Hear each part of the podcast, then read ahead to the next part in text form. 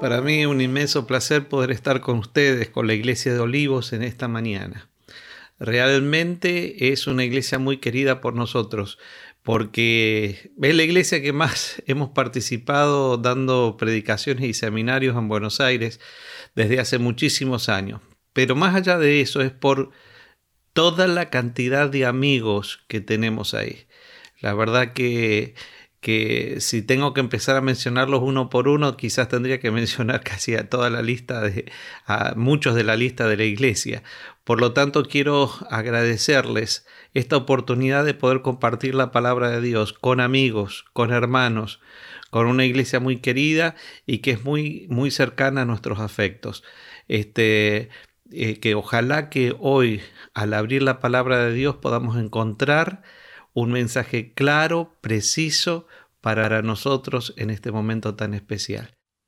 El tema de hoy lo he titulado Tempestades. Tempestades que vienen en la vida, tempestades que nosotros podemos a veces tenemos que soportar, a veces porque las hemos provocado nosotros y otras veces porque otros han provocado las tempestades y otras veces porque la vida misma nos trae tempestades, conflictos, situaciones difíciles que nosotros en las cuales tenemos que remar. Y es por eso que quiero abrir la palabra de Dios en Mateo el capítulo 14. Ahí vamos a encontrar una historia muy simple, una historia que sin duda casi todos ustedes han podido em, leer, escudriñar, estudiar por mucho tiempo y seguramente han escuchado muchos sermones y meditaciones con respecto a esto.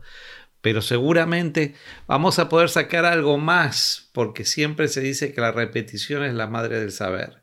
Justamente dice ahí los primeros, los versículos 22, 23 y 24, que Jesús mandó a los discípulos a entrar a la barca y que vayan delante de él a la otra orilla del lago, mientras él despedía a la multitud. Despedida la gente, subió al monte a orar a solas, y al anochecer estaba allí solo. La barca estaba ya en medio del mar, azotada por las ondas, porque el viento le era contrario. Acá nosotros tenemos una escena que sin duda, como dije anteriormente, nosotros la hemos estudiado y la conocemos eh, mucho. Tenemos a los discípulos que tienen que ir en la barca y les llega una tormenta y esa tormenta con, los vientos contrarios podían, eh, amenazaban la vida, amenazaban la seguridad y, y prácticamente estaban al borde de la muerte. Pero ¿qué ocurrió realmente ese día? Ese día anteriormente tenemos la alimentación de los cinco mil. O sea, Jesús en un momento, en un algo sumamente milagroso, alimenta a casi 15.000 personas. ¿Por qué digo 15.000 personas? Porque tenemos 5.000 hombres, 5.000 hombres sin contar las mujeres y los niños. Generalmente las mujeres son más sensibles a la parte religiosa, así que seguramente duplicaban eh, o habían, eran más que los 5.000 hombres que estaban allí.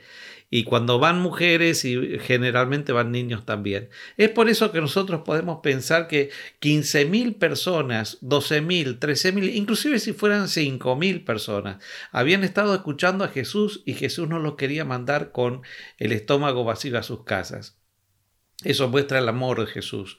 Eso muestra la compasión de Jesús. Porque Jesús siempre trata de satisfacer nuestras necesidades, tanto físicas, mentales, espirituales. Jesús, el, el, amor es justamente eso. Y Jesús era amor y había venido a mostrar lo que era el amor de Dios. Y entonces le había dicho a los discípulos, ¿por qué no les dan de comer? Y ellos dicen, no, solamente acá tenemos cinco panes y dos peces. pero con esos cinco panes y dos peces Dios hizo el gran milagro de, alimentar la multitud. Y no solamente eso, sino que después ellos pudieron tener doce cestas que sobraron de los panes eh, que, habían, em, que, habían comido. Doce cestas, una por discípulo. Qué extraordinario. ¿Qué pasó con los discípulos en ese momento? Los discípulos no entendieron, no entendieron no entendieron lo que estaba pasando, porque saben que este, el mismo hecho había dos interpretaciones. Estaba la interpretación de Jesús y la interpretación de los discípulos. La interpretación de Jesús era sencilla, era un acto de amor, era un acto de amor para un pueblo hambriento, no solamente hambriento de la palabra de Dios, hambriento de Dios, sino hambriento físicamente. Pero para los discípulos esto significaba el, gran comienzo de un gran reinado. El gran comienzo, si un hombre podía alimentar a, a tantas personas, podía alimentar ejércitos, podía alimentar, podía hacer lo que, lo que quisiera. Y entonces los, los, los, discípulos dijeron, este es el momento para proclamarlo, para poder eh, eh, tenemos gente, tenemos miles de personas acá y, motivarlo a él a que, a que pueda eh, tener la obra de ir y tener, juntar ejércitos, bajar a los romanos, etcétera, etcétera. Ellos, ellos estaban cerca de Jesús, pero no entendían a Jesús. Ellos estaban cerca de Jesús, pero no entendían la obra de Jesús. Estar cerca de Jesús no significa entender sus planes ni entender sus enseñanzas. Y eso es triste porque muchas veces nosotros estamos cerca de Jesús, decimos que estamos cerca de Jesús, pero queremos imponerle nuestros planes a Jesús, le queremos imponer nuestros planes a Dios. Los discípulos querían imponerle esos planes a Jesús, querían, tenían su propia agenda con respecto a Jesús. Y eso, y eso cuando uno es cristiano, no es, el, el principio no es que yo tengo que, que Dios se tiene que adaptar a mi agenda, sino que yo me tengo que adaptar a la agenda de Dios. Es por eso que nosotros comenzamos cuando nosotros no entendemos a Jesús, no entendemos el plan de Dios, no entendemos la obra, interpretamos mal las cosas. Nosotros en vez de ayudar en la causa, nosotros entorbamos la causa de Dios. No entender al Dios de la obra estorba la obra de Dios. Vuelvo a repetir eso, no entender al Dios de la obra estorba la obra de Dios. Muchas veces nosotros estamos en la iglesia y estamos con nuestras propias agendas, nuestras propias maneras de ver las cosas, nuestra propia forma de interpretar las cosas. Muchas veces estamos en la comunidad religiosa tratando de imponer nuestro criterio, nuestra cómo nosotros vemos, inclusive a veces hasta el mismo cómo interpretamos la Biblia queremos imponerlas a otros. La, religión no funciona así. La religión funciona con amor, funciona con respeto, funciona poniendo a Dios en primer lugar y viendo cuál es la agenda de Él para cada uno de nosotros. Y es por eso que el cristiano lo que hace es ir acompañando a Dios y dejando que Dios lo use para el bien de su causa y no tratando el cristiano o el que se dice ser pueblo de Dios imponiéndole la agenda a Dios. Pero no solamente lo hacemos en la iglesia, lo hacemos en nuestros matrimonios, lo hacemos en nuestras familias. Nosotros tenemos una manera de ver las cosas, una manera de ver los, los planes para nuestra vida y pensamos y creemos que Dios tiene que adaptarse a nuestros planes. Hoy si estás escuchando esto, yo te quiero decir que no es así. Tú te tienes que adaptar a los planes de Dios, no Dios a tus planes. Pero Dios es sumamente comprensivo. Dios entiende que nosotros somos, por así decir, cabeza dura, testaduros, que no entendemos, no entendemos, no entendemos realmente la religión. Y es así que Jesús dice que mandó a sus discípulos a entrar a la barca e ir delante de él a la otra orilla del lago, mientras él despedía a la multitud. Y acá la palabra clave es mandó mandó. En, eh, si nosotros podríamos eh, traducirles, obligó, obligó a sus discípulos que se fueran. Estaban estorbando. Imagínense que Dios, ¿qué, es lo que Dios este, tendría que hacer contigo, que tendría que hacer conmigo? ¿Estoy estorbando o estoy ayudando? Qué triste debe haber sido para Jesús decirle a sus colaboradores más íntimos, miren, váyanse, por favor, no los necesito acá, váyanse. Dice los comentadores de esta palabra que en esta palabra se mostraba que había una premura y urgencia de parte de Jesús y una renuencia por parte de los discípulos a poder este, irse. Estoy seguro, o prácticamente seguro, que si los discípulos hubieran salido en el momento que Jesús les dijo que salieran, quizás evitaban la tormenta, quizás evitaban la tormenta. No era un, un, el trayecto que tenían que hacer era un trayecto conocido, un trayecto que quizás en una hora, una hora, una hora y media lo podían hacer. Eran cinco a ocho kilómetros nada más. Ellos demoraron ocho horas en hacer esos 5 a 8 kilómetros, que era cruzar de una orilla a otra. El mar de Galilea no era un mar, no era un mar, este, eh, se le dice mar, pero es un lago, es un lago de agua dulce. No es mucho más grande que la mayoría de nuestros lagos acá en la Florida, los 7.700 lagos que nosotros tenemos. Yo tengo acá a, unas cuadritas de casa un lago, el lago Apopka, que es apenas un poquito más chico que el mar de Galilea. Este, e, e, era, un, era, un, era un trayecto fácil, un trayecto corto, y la mayoría de ellos tenían barcos, sabían cómo navegarlo. Es más, era el lugar donde ellos siempre estaban pescando. Pero ¿saben qué? Yo te voy a decir una cosa, que cuando una iglesia, un, perdón, vamos a empezar distinto, cuando una vida, cuando un matrimonio, cuando una familia está sin Jesús, todo se vuelve más complicado. Todo se vuelve más complicado. No es fácil vivir sin Jesús. No es fácil cruzar los lagos de esta vida sin Jesús. Y ahí vemos la iglesia de Jesús embarcándose sin Jesús en un lago que prácticamente los iba prácticamente a devorar, por así decirlo. Y vemos acá en, el, en, el, en estos versículos que eh, Jesús los despide, se va, él le dice, mejor dicho, los obliga a irse, después despide a la gente y él está solo orando mientras los discípulos están luchando solos contra la tempestad. Yo te voy a hacer una pregunta.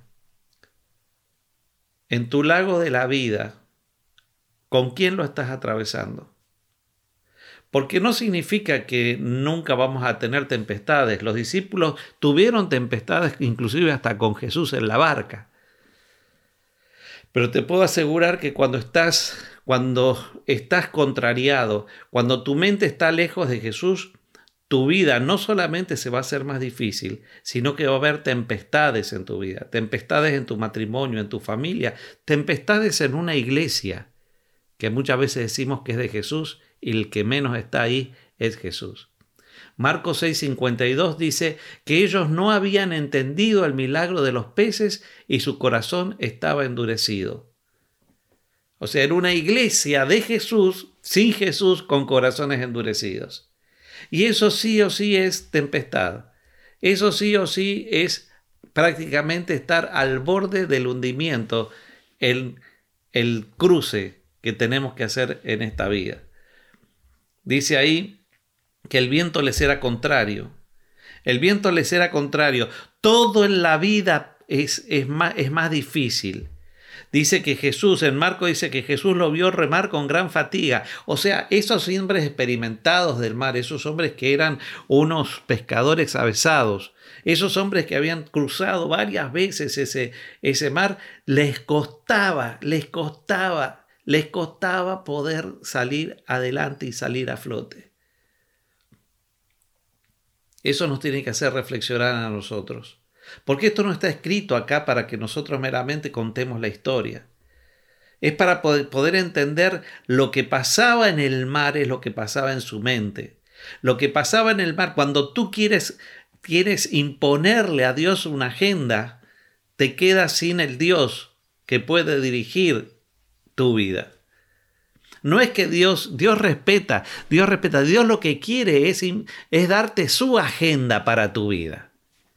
Y cuando tienes su agenda para tu vida, Él va a estar en medio de las tempestades. Él va a estar caminando a ti contigo en el valle de sombra de muerte. Cualquier dificultad puede ser atravesada con el Dios que puede, que puede controlar cualquier dificultad de la vida en medio de esta desazón, en medio de esta fatiga, en medio de este zarandeo que estaba sufriendo la iglesia de Jesús en este mar, aparece, dice la Biblia en el versículo 25, a la cuarta vela de la noche, o sea, entre 3 y 6 de la madrugada, Jesús fue a ellos, a ellos caminando sobre el mar. Jesús fue a ellos caminando sobre el mar. Qué interesante esa expresión. Jesús fue a ellos. Jesús los vio. Marcos dice que los vio. Desde el lugar donde él estaba orando, los vio remar con gran fatiga. Él vio cómo no podían contra la tormenta de la vida. Y Él fue a ellos, porque esa es la esencia de Dios. Porque de tal manera amó Dios al mundo que envió a su Hijo unigénito, para que todo aquel que en él cree no se pierda, mas tenga vida eterna. El mar, el mar y la tempestad y la barca también simbolizan el mundo en medio del universo. El mundo en medio del universo donde Jesús vino a este mundo a rescatarnos de la tempestad. No hizo calmando la tempestad, sino que Él entró en este mundo para caminar en la tempestad para caminar entre nosotros en la tempestad. Dice la Biblia que Jesús es Emanuel, Dios con nosotros. Dice la Biblia, y llegado el cumplimiento del tiempo, Dios envió a su Hijo. La salvación siempre es una iniciativa divina. La salvación siempre es Dios buscando al hombre y no el hombre buscando a Dios. El hombre muchas veces en las tempestades de la vida no es que busca a Dios, sino que quiere que Dios le ayude para poder realizar sus deseos y sus planes en medio de la tempestad. Pero no es que lo busca para poder satisfacerse de él mismo y decir, con Dios yo ya tengo todo a pesar de que todo el mundo se caiga encima mío. No. Es Dios el que siempre viene, es el Dios el que siempre se ofrece, es el Dios el que está a la puerta y llama y dice, aquel que oye mi voz y abre la puerta, yo cenaré con él y él conmigo. Eso es la salvación. La salvación de Dios es que Dios mismo está viene al lugar del hombre mismo para poder hacer por el hombre lo que el hombre no puede hacer por sí mismo. Al verlo, dice el versículo 26, al verlo andar sobre el mar, los discípulos se turbaron y asustados gritaron, fantasma, fantasma. Qué interesante. Qué interesante. Yo quiero que nos volvamos a ponernos en la escena. La tempestad sigue, las olas siguen, el viento sigue contrario y de repente entre ola y ola, viento y viento, tratar de salvarse, están tratando de salvar la vida, ven a Jesús, pero no reconocen a Jesús porque su vista no está no está sensible a Dios no está sensible a Dios. Y justamente la salvación más allá que es eh, una iniciativa divina, es la presencia de Dios mismo queriendo hacer la diferencia en nuestra vida. Pero el hombre no entiende la presencia de Dios. Ya cuando en el Edén el hombre se separó de Dios, lo primero que hizo es querer cubrirse, querer cubrir su pecado, vestirse, tratar de hacer que, que, que nadie, o sea, ni que ellos mismos se den cuenta que estaban sin Dios. Y cuando llega a Dios, porque Dios los busca, no es el hombre que busca a Dios, sino que Dios busca al hombre, ellos tienen miedo y se esconden. O sea, otra vez, desde el principio mismo, cuando Dios entra en la vida de un pecador, el pecador no entiende esa presencia. Tiene que haber una revelación mayor de Dios para que el hombre empiece a entender para qué Dios está a su lado. Muchas veces nosotros tenemos, cuando eh, pensamos en la presencia de, nuestra, de Dios en nuestra vida, por cuestiones tergiversadas que nos han enseñado a veces eh, eh, a través del tiempo, pensamos que Dios viene a castigar, que Dios viene a destruir, que Dios viene a juzgar y, para, y que me voy a perder. ¿Qué pasaría si viene Dios y está en este momento y te ve y en este momento? Dios nunca está para matar, Dios nunca está para castigar, Dios no vino al mundo para condenar al mundo, no vino a condenar. Eso lo dice la Biblia. Pero nosotros si tenemos ese Dios tergiversado, sí que vamos a tener miedo. ¿Qué es el miedo? ¿Qué es el miedo? El miedo es un grado superlativo de ansiedad. Son sentimientos de desconfianza que puede ocurrir algo contrario a lo que yo deseo. Es la sensación de angustia por la presencia de un peligro real o un peligro imaginario. El miedo está puesto, está centrado en mí. O sea, es cuando yo estoy centrado en mis situaciones, en lo que me pasa, en lo que yo deseo y no me está ocurriendo. O sea, fíjense que la definición de miedo es el sentimiento de desconfianza que puede ocurrirme algo distinto a lo que yo deseo. El miedo surge de un corazón egoísta. Porque cuando yo estoy viviendo lo que desea Dios, ya mis yo no tengo miedo a nada, porque son los deseos de Dios los que están operando en mi vida. Pero cuando Dios no dirige mi vida, son los deseos míos que quiero imponerle a Dios y quiero imponerle a la vida. Y entonces siempre tengo miedo, miedo a que me ocurra lo que yo no quiero que me ocurra. Es triste una vida con miedo. Es triste una vida con miedo porque tarde o temprano paraliza. Porque uno no puede vivir continuamente, continuamente este, con la sensación esa de que algo me puede ocurrir, con la sensación de que hay un peligro eminente. Por supuesto, acá los discípulos estaban en peligro, pero estaba Jesús, estaba Dios, habían visto que había alimentado 15 mil personas y si Dios podía alimentar 15 mil personas, podía también salvarlos en ese momento, porque acuérdense que la presencia de Dios siempre está para hacer lo que el hombre no puede hacer por sí mismo. Y lo que el hombre no puede hacer por sí mismo es salvarse. Y eso es una, es una noticia que quizás a algunos no les guste que yo les dé, pero no se puede, nadie, no podemos hacer nada para salvarnos. No podemos hacer nada para salvarnos. Dependemos pura y exclusivamente de la presencia de Dios y los actos salvíficos de Dios y aceptar lo que Dios tiene para cada uno de nosotros. Entonces enseguida Jesús les dijo, cuando Jesús ve el miedo de ellos, hace un sermón, un sermón que es mucho más corto que el que yo estoy predicando hoy día. Es un sermón que, que va al corazón de lo que nosotros tenemos que saber para poder ser salvos. Dice así, confiad, yo soy, no temad. Confiad, yo soy, no, no temáis. Simple, simple. La salvación es simple, entender lo que Dios quiere es simple. Primero dice, confíen. Tengan fe. ¿Qué significa confiar en la Biblia? Confiar es mucho más allá que creer. Nosotros muchas veces tenemos asentimiento intelectual a verdades, pero no confiamos en el Dios de las verdades. Nosotros muchas veces estamos en, pensamos que por creer cierta o cual verdad estamos en mejor condición que otras personas. No, el que confía, el que tiene fe, el que se aferró al Dios al Dios de la Biblia, al que se aferró al Dios de amor, al que cree que realmente Dios puede hacer por él lo que él no puede hacer por sí mismo, ese individuo está salvo. La salvación no es cuestión de verdades, la salvación es cuestión de confiar en aquel que es la verdad, que es el camino, la verdad y la vida es poder dejar todo mi, todo mi ser, todos mis planes, todo lo que yo creo, todo lo que yo pienso, en manos de aquel que, tiene, que puede tener el control de todo a pesar de las tempestades de la vida. Ese es el mensaje de la Biblia, tapa, tapa.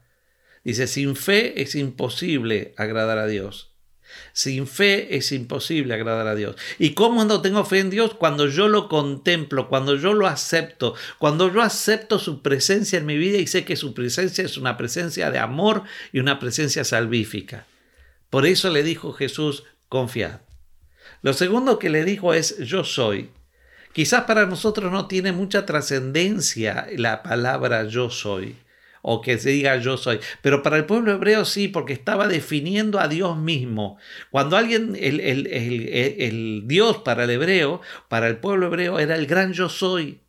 Es aquel que es, era, es y el que, el, el, que será. Es aquel que tiene eternidad, es el que tiene vida en sí mismo. Eso en, en filosofía es el problema de la metafísica. La metafísica busca estudiar el ser. La Biblia es sencilla. Cuando habla de quién es, es, es Dios es el que es. Dice, yo soy el que soy. Cuando Moisés estaba apesadumbrado, cuando no quería ir a Egipto a liberar al pueblo de Israel, cuando decía, Señor, ¿quién, nadie no me van a creer, ¿en nombre de quién voy a ir? Le dice, yo soy. Diles que tú has venido por el gran yo soy. Y entonces eh, Moisés dijo en un momento, dice, este, pero Señor, este, ¿quién soy yo para que vaya? Y entonces le dice, ve porque yo soy contigo. Qué increíble que somos nosotros los seres humanos, que hablamos mucho de Dios, pero no nos animamos a vivir a Dios. Tenemos existencias llenas de tempestades, llenas de miseria, existencias que van hacia la muerte porque no somos porque no somos. Cuando nosotros somos, cuando estamos con el gran yo soy. Cuando confiamos en el gran yo soy, nosotros pasamos a ser. Nosotros pasamos a, tener identidad. Nosotros pasamos a tener eternidad. Nosotros pasamos de muerte a vida. Nosotros ahí realmente somos. Jesús le estaba diciendo, y Jesús te está diciendo hoy, si estás con problemas en tu vida personal, si estás con problemas en tu vida matrimonial, si estás con problemas en tu vida familiar, si hay problemas en la iglesia, si hay, si hay situaciones como las que está viviendo el mundo del virus, etc., confiad, no teman. No te, tengan ánimo, tengan ánimo. Confiad significa también tengan ánimo. Tengan ánimo. Yo soy, yo estoy con ustedes. Y cuando, están, cuando Dios está con nosotros no hay ni la muerte, ni la vida, ni ángeles, ni principados, ni potestades, ni lo alto, ni lo porvenir, ni lo alto, ni lo bajo. Nada nos puede separar del amor de Cristo. Si Dios con nosotros, dice la Biblia, ¿quién contra nosotros? Pero no lo creemos. Confiad yo soy. Dice la Biblia que cuando nosotros dice, cuando moriréis en vuestros pecados, si no creéis que yo soy, que yo soy. En Juan 8:28, en Juan 8:28, si me permiten que lo busque rápidamente, dice lo siguiente. Dice Jesús agregó, cuando hayáis levantado al Hijo del Hombre, entonces sabréis que yo soy. Justamente la cruz del Calvario, que es la máxima expresión de lo que Dios hizo por una raza humana que no podía salvarse a sí misma, estaba mostrando que ahí, cuando Él iba a ser levantado, iba a ser el gran yo soy. Ahí nos íbamos a dar cuenta que sin Él no somos. Y si yo confío, y yo sé que Dios mismo, con su presencia salvadora, está conmigo, entonces viene la tercera declaración del gran sermón de Jesús, que dice, no tengas miedo, no temas. No te, ¿De qué vamos a temer? Si Dios está con nosotros, ¿quién nos puede hacer algo?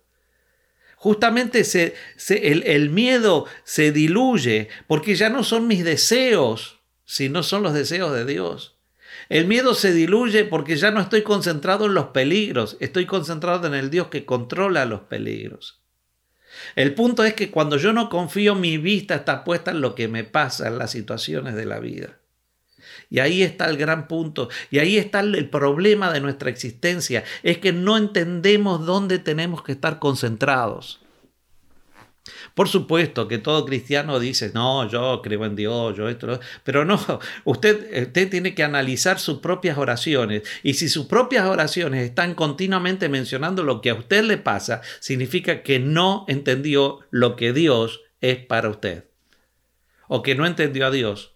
Porque cuando nosotros estamos concentrados en Dios, nuestras oraciones son para alabanza y gratitud, no tanto para estar presentando a Dios las situaciones que quiero que Él cambie, porque ahí ya son mis deseos, no son los deseos de Dios, sino si hay situaciones, tempestades que están al lado nuestro, tempestades que nosotros no podemos controlar, pero estamos con Dios y entendemos su presencia, lo que hacemos es alabarlo en medio de la tempestad y querer que igualmente su voluntad se cumpla en el medio del valle de sombra y de muerte.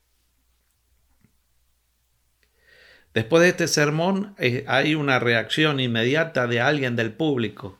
Es como si Jesús hubiera hecho un llamado. Y entonces dice que Pedro, dice que Pedro vio el bien, eh, dice, mm, entonces Pedro le dijo, Señor, si, si eres tú, manda que yo vaya a ti sobre el agua. Y Jesús le dijo, ven, ven.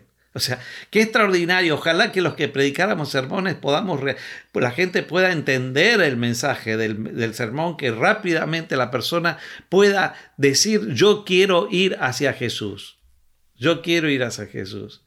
Y acá hay una, la respuesta de Pedro es maravillosa, más allá de su temperamento, más allá de lo que siempre decimos que tenía un, era impulsivo, por así decirlo. Pero ahí él dice Señor primero, Señor, Señor, Quirios, Quirios. En la Biblia Kyrios significa un soberano que tiene una soberanía benéfica, alguien que tiene una soberanía benéfica sobre algo. Él lo reconoce como el Señor dador de bendiciones. La otra palabra contraria a Kyrios es despot, despotés, que significa justamente alguien que ejerce una soberanía pero autoritaria y maléfica. De ahí la palabra déspota. Pero acá lo que, cuando él ve el mensaje de Jesús, confiad, yo soy, dice, Señor, yo me pongo bajo tu sombrilla, tú eres mi Señor, es, yo quiero estar que tú ahora controles mi vida. Y si tú controlas mi vida, dice ya, desde, en realidad la traducción tendría, Señor, puesto que tú eres, manda que vaya, manda que vaya hacia ti. Y esa es la, esa es la, la esencia de la religión, es ir hacia Jesús. Él entendió el mensaje. Yo no lo critico a Pedro por no por haber querido caminar en el agua. Es más, no, no es que estaba queriendo caminar en el agua. Él quería estar más cerca de Jesús. Y sabes que cuando tú tienes, cuando tú quieres estar más cerca de Jesús, aunque no entiendas todas las cosas, y le pides a Dios y lo reconoces como soberano en tu vida, y quieres ir hacia Jesús, Jesús te va a decir que vengas. Porque Él le dijo, ven. Él le dijo, ven. Y Jesús le dijo, ven. Y Pedro descendió de la barca y anduvo sobre el agua en dirección a Jesús. Y Pedro le dijo, quiero que ir. Y Jesús le dijo ven y dice y él pudo bajar caminar sobre el agua en dirección a Jesús. La tormenta seguía las olas seguían el viento seguía el agua seguía estando en la barca. Ahora Jesús Jesús en medio de todo esto porque yo quiero que entendamos que acá Jesús no vino y calmó en la tempestad para que eh, Pedro pueda bajar y caminar hacia él. No, seguía las olas estando, seguía el viento estando, seguía toda la agitación del mundo. Pero sabes qué, cuando tú vas a Jesús, tú vas seguro. Cuando tú vas a Jesús, dice, puesto que tú eres, manda que yo vaya hacia ti. el proceso de la vida es siempre un caminar hacia Jesús. Y ese es el proceso de la santificación. La santificación es un proceso de transformación donde yo puedo caminar encima del agua. yo hago lo que nadie puede hacer en medio de las tempestades porque hay un poder que está conmigo. Pero ¿saben cuál es la clave de la santificación? No es que yo estoy concentrado en lo que estoy logrando, sino que estoy concentrado hacia quién estoy yendo. Y ahí está la gran diferencia cuando, nos, cuando hablamos muchas veces de santificación. Los, los, los muchos miembros de iglesia y que se, se ponen a, a, discutir cómo tienen que ser aquel pueblo que está en los últimos tiempos y empiezan a hablar que ahí tienen que son así, comen así, se visten así, van para allá, entran para acá, salen por acá, entran. No, no, no, no. La, Biblia no describe el pueblo de los últimos tiempos así. Apocalipsis dice, siguen al Cordero por donde quiera que va. Han lavado sus ropas en la sangre del Cordero y lo siguen por donde quiera. Ese es el pueblo del Apocalipsis. No es un pueblo de conductas eh, perfectas. No es un pueblo, sino es un pueblo que va siempre caminando hacia donde está Jesús. Y si Jesús se mueve, se mueven con Jesús y lavan sus ropas, o sea, ellos no son perfectos porque no hacen nada, no hacen nada equivocado, sino que son perfectos porque aceptan lo que Dios hizo por ellos y lo que Dios hizo que ellos no podían hacer. Es por eso que, que Pedro camina en el mar. Es por eso que, que, es capacitado para caminar en el mar, porque él estaba concentrado en el objetivo y el objetivo era estar con Jesús, en Jesús y mirando a Jesús. Es el cristocentrismo el que nos hace una iglesia victoriosa. Somos justificados por fe porque nosotros aceptamos la obra de Cristo. Y somos santificados y transformados por fe porque seguimos viendo a Jesús y no seguimos y no nos vemos a nosotros. En el momento que nosotros comenzamos a vernos a nosotros y nuestros logros o lo que pasa a nuestro alrededor, estamos perdidos. Estamos perdidos. Y Jesús y, y dice que Pedro descendió de la barca y anduvo en el arca en dirección a Jesús. Andaba para ir a Jesús. Qué experiencia extraordinaria.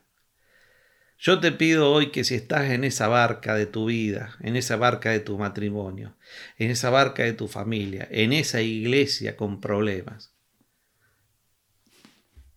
lo único que tienes que hacer es pedirle a Dios caminar hacia Él. No hay otra. No hay otra. Y dice acá, siempre hay un pero, ¿no? Siempre hay un pero. Y gracias a Dios por este pero, porque nos va a hacer entender cosas que son extraordinarias para entender en la vida religiosa. Pero cuando Pedro vio el viento fuerte, tuvo miedo y empezó a hundirse. Entonces gritó, Señor, sálvame. O sea, acá hay un pero. Él estaba caminando en virtud de que el objetivo tenía en su vista a Jesús. Pero cuando cambia la dirección de la vista, ¿de qué le valió caminar sobre el agua? Absolutamente nada. Inmediatamente comienza a ahogarse. Y acá no es como el otro día estaba viendo con mi nietita un dibujito animado justamente sobre Pedro y, este hundimiento, y Pedro bajaba así lentamente, lentamente en el dibujito animado. No, no. Seguían las olas, cuando ve el viento fuerte dice que tiene miedo, o sea, de nuevo ahora el patrón soy yo. El miedo, acuérdense que es la, el sentimiento de desconfianza de que me ocurra algo contrario a lo que yo deseo. O sea, estoy ya, uy, no quiero morirme. E inmediatamente pierde de vista a Jesús que lo hacía caminar sobre el mar y comienza a hundirse. Pero no es un hundimiento así en cámara lenta. Cuando uno se hunde, se hunde todo. Y a lo sumo él puede haber estado manoteando porque era un, era un pescador eh, eh, con experiencia y salía y, y tragaba agua y, etcétera.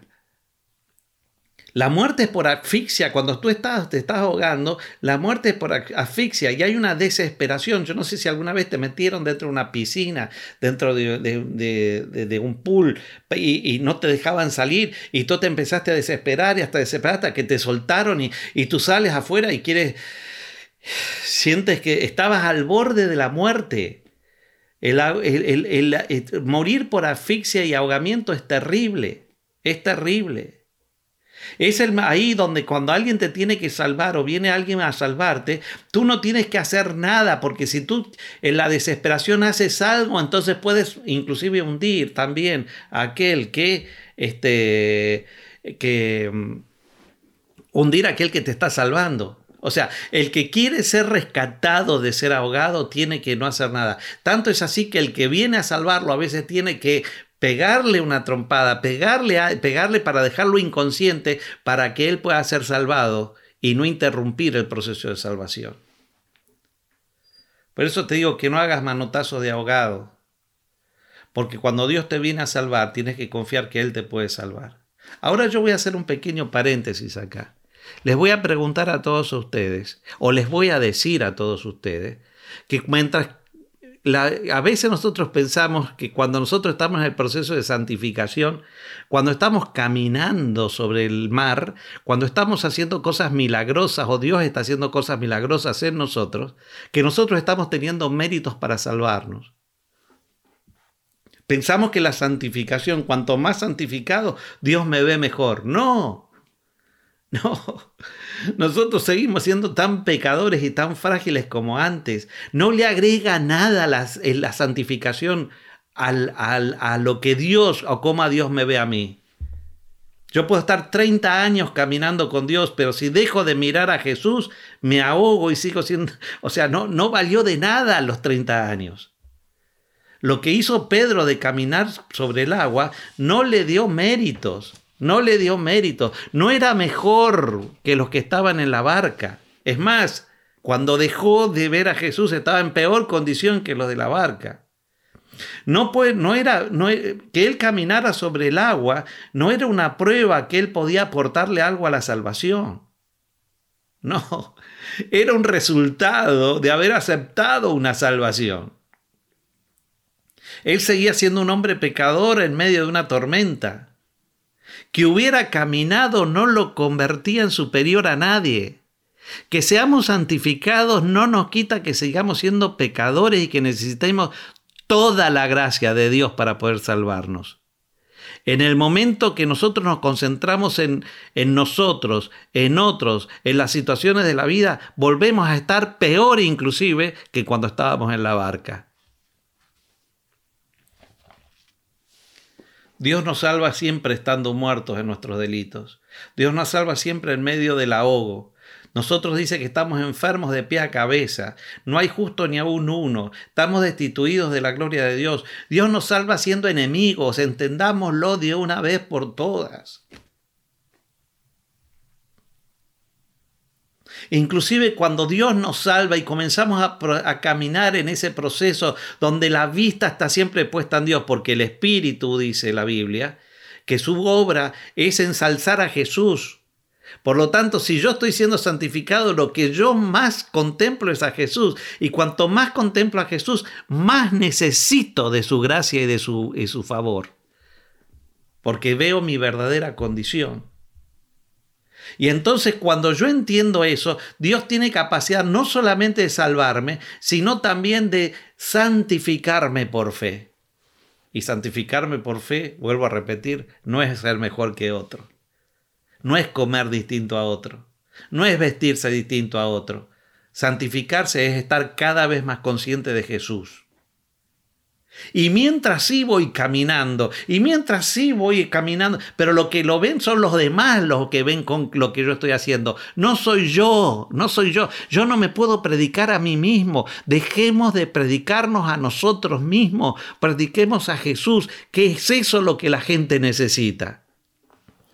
Y ya para ir terminando con esta meditación, en el momento de esa gran desesperación, donde ella la muerte era más inminente todavía que cuando estaba en la barca, a pesar de haber caminado sobre el mar, él grita, él, grita lo, lo único que el hombre puede hacer, que es decir, Señor, otra vez reconoce la soberanía de Jesús y de Dios como el gran, el gran yo soy. Señor, sálvame. No había otra esperanza. No había nada que lo pudiera salvar a Pedro. No había ningún salvavidas, ninguna barca, ningunos otros discípulos, no, no podía hacer nada. Y cuando él grita, sálvame, entendiendo que todo viene de Dios y todo, todo se hace a través de Dios, al instante, dice la Biblia, Jesús le tendió la mano y trabó de él. Yo no sé si estás en la barca en medio del mar o si estás caminando y has perdido de vista a Jesús. Pero sabes que el grito que debes tener todos los días es Señor, sálvame. Porque Dios va a trabar de ti todos los días, todos los días. Mientras tú confíes plenamente en el gran yo soy, Dios va a trabar y va a disipar tus miedos. Al instante Jesús lo trabó de él y le dijo, hombre de poca fe, ¿por qué dudaste? ¿Por qué dudamos? El mismo Jesús dio la respuesta, poca fe, poca confianza y a veces demasiada confianza en nosotros mismos y poca confianza en el Dios, el único que puede salvarnos. Y cuando subieron a la barca, recién ahí se calmó el viento. Deja que Dios calme el viento en el momento que Él quiera. Porque mientras estás con Él, estás seguro. Pero dice que todos los que estaban en la barca, que se habían ido enojados con Jesús, que se habían ido, no habían entendido nada, y no, como todos nosotros que generalmente no entendemos nada, se postraron, reconocieron a Dios en Jesús y dijeron, realmente, este, Él es el Hijo de Dios. La salvación es la mano extendida de Dios hacia el hombre, no lo que el hombre puede hacer por Dios, sino lo que Dios hace por el hombre. Y reconociendo su presencia, nos aferramos a su misericordia y lo reconocemos como Señor de señores, Rey de reyes, el gran yo soy. Y eso es adorar. Es cuando Dios, de aquí en más, gobierna mi barca, gobierna mis tempestades. Yo voy con Él donde quiera que Él va y puedo caminar con Él por donde quiera que Él camine, sea tierra, sea agua, sea lo que sea. Dios te bendiga y te guarde, para que esta historia de hoy pueda hacer, hacerte reflexionar y puedas verte dónde estás, cuál es tu condición pero por sobre todas las cosas puedas responder al gran Señor, al gran sermón de Jesús en este día, que es, confiad, yo soy, no tengan miedo. Padre nuestro que estás en los cielos, te entregamos nuestras barcas, te entregamos nuestra tempestad. Queremos caminar hacia ti, caminar por donde sea, pero solamente con el objetivo de estar cerca tuyo no queremos desviarnos ni a la derecha ni a la izquierda. No dejes que nunca nos enorgullezcamos de lo que tú haces con nosotros, sino que siempre estemos pendientes de lo que tú, lo que tú eres, y que nuestra vista nunca se desvíe de ti. Lo pedimos en el nombre de Jesús. Amén.